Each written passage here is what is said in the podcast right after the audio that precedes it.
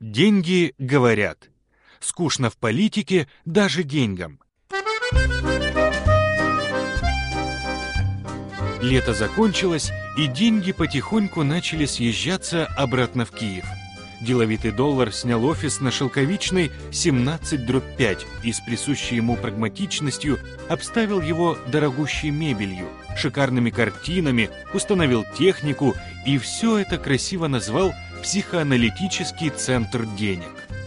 Гривна вернулась от мамы, загорелая, посвежевшая, чуть-чуть поправившаяся.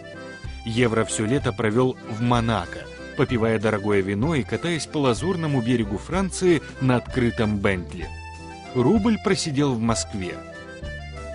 Вырвавшись на неделю в Анталию, он, как всегда, напился, объелся и сгорел на солнце. Программа «Минимум русского туриста» была перевыполнена.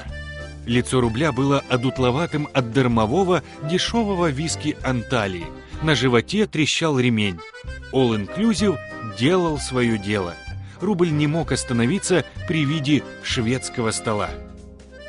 Деньги обустроились в офисе доллара и делились впечатлениями о политике. Политический сезон Украины начинался скучновато.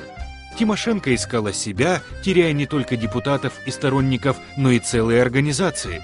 Янукович забирал все больше власти, Ющенко еще больше посидел и скукожился вместе со своей политической силой «Наша Украина». Только Яценюк и Литвин выглядели довольными и беззаботными, как будто бы знали, что у них и дальше все будет в порядке. Тигипко затерялся в коридорах Кабмина, развивая свой политический проект «Сильная Украина». Даже Шустеру становилось скучно в его программе «Шустер Live». Политическая жизнь страны окончательно переместилась в народ – Люди ждали перемен и, наконец, поняли, что надо заниматься собой.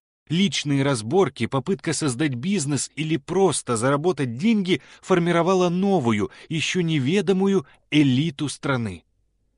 Гривна радовалась, что она удержала курс, наивно надеясь на то, что какое-то чудо сохранит ее стоимость и осенью, на что циничный доллар заявил. «Гривна, ты обречена подешеветь поэтому будешь спать не только с евро, но, может быть, даже и с юанем. И, наверное, со мной.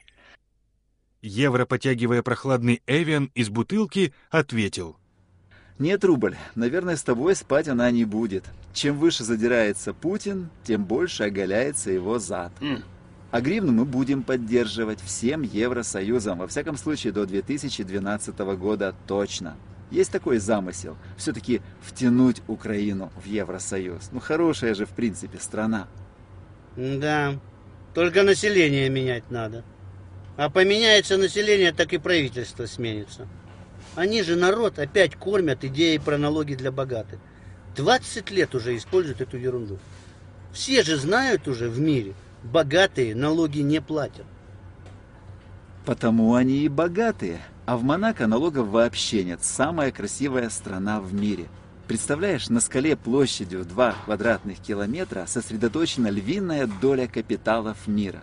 Туда съезжаются самые богатые люди планеты. А ты знаешь, Рубль, что жителям Монако можно стать только по наследству? Угу. Наши олигархи все там. Там, да, там.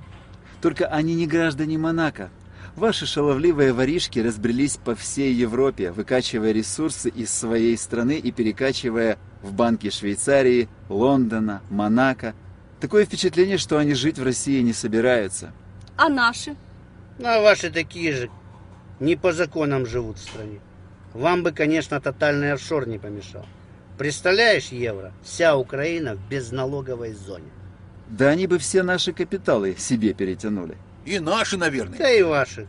Да мы бы тоже засыпали Украину долларами. Тотальный офшор. Мечта американцев. И население ваше, разбогатев, тут же начало бы меняться. А так что, скукотища? Налоговая реформа, невозврат НДС, пенсионная реформа. И с какой целью? Одним воровать, а другим ничего не иметь. А давайте как-то рекламировать идею тотального офшора на территории Украины. Может, они прозреют? Не, не прозреют. Был у них один такой в парламенте. рекламировал идею красивой Украины. Так они всем парламентом с ним боролись. Ни единый десятипроцентный налог не прошел, ни отмена НДС. А знаете, что ему сказали, когда он предложил бизнесменам отменить НДС? Что это не налог, а их доход. Представляете? Налог на добавленную стоимость – это чей-то доход. У них же Наталья Королевская защищает малый и средний бизнес, а сама представитель крупного чиновничьего капитала. Предприниматели верят Тегибко, а он же к предпринимательству никакого отношения никогда не имел. У них налоговую реформу пропагандирует доктор геологических наук. Рубль, а что это ты как евро заговорил? Вот Путин тебе даст. Что он у тебя? С Меркель, Саркози и Берлускони переобщался? Ну, общаются.